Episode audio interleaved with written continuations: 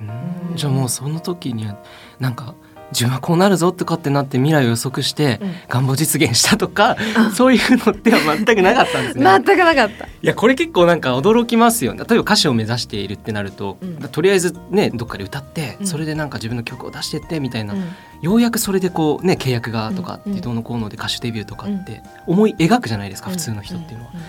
でもそこを予測してないしそこを意図してないのにそういう流れになったっていうのは、改めてそれはなぜそうなったんだと思いましたか、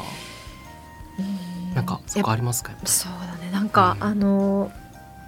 これからの自分の、まあ、人生の中後半戦というか、はい、人生のミッションというか、うん、そのために必要だったんじゃないかなって思うんですよ。ほうほうっていうのは、まあ、しばらくもう芸能もお休みしてじゃあ活動再開ってなった時にその芸能っていう感じはやっぱ思えなかった私は。なんですけど今こうスピリチュアルとかこう精神世界のこととか、イデオロギーとかこれからのこう若い、えー、世代とかに向けてすごい伝えていきたいなっていう気持ちがあって、でもそれは歌を通してでもいいだろうし、歌は今でも大好きなんですけどただその今までのような活動っていうのは自分の中ではあ違うなっていう感覚があって、どちらかというとなんかあの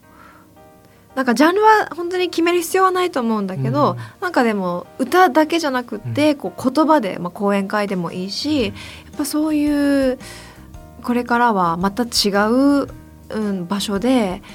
うん、あのやっていきたいなってすごい思ってて。でもそのためにはあの必要な経験体験だったのかなって歌を通してなんかこう人に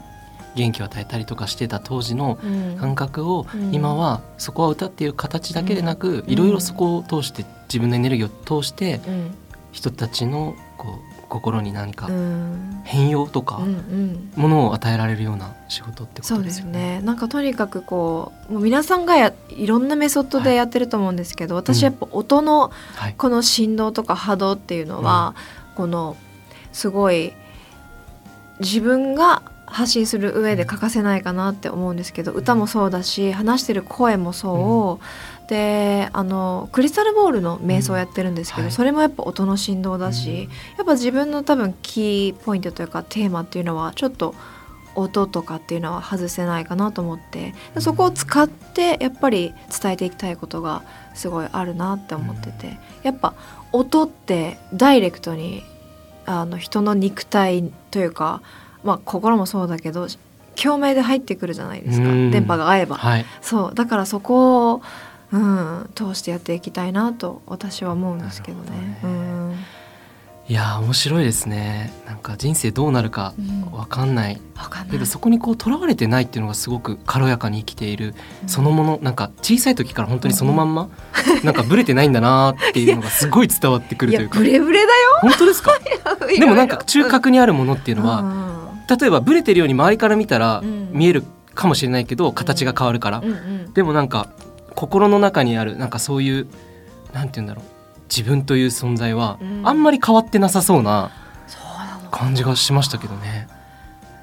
そうでもないのか？そうでも言われてみたらなんかでもさっきね本当にあのリッチーさんがこう一番最初来た時にその言ってたんだけどその嘘をつけないんでっていう言ってたじゃないですかリッチーさんも。なんか私もあのそういう意味でなんていうのかなちっちゃい頃からそれはこう変わらないこう正直なことは多分変われない。それは多分あのし何？素材じゃなくて脂質、えー、素質？素質。だだと思うんですけどなんかそれって例えばそのフェイクなことをしてる時って私は具合悪くなっちゃうんですよ。もうね面倒くさいぐらい体が 言ってくるからもう違うぞと。だからあのフェイクになれない部分があって、ね、っていう意味ではあのブレれないところはあるかもしれない。ちゃんと自分でこう修正、うん、自分の核を知ってるというかそこに戻る、うん、戻る戻るという体がもううるさいから。いちいち、嘘ついちゃうとね本当体とかにきますよね。くる。もう窮屈になったりとかそう。すごい窮屈になったり収縮したりとか熱出ちゃったりとか、そう本当に。びっくりするぐらい。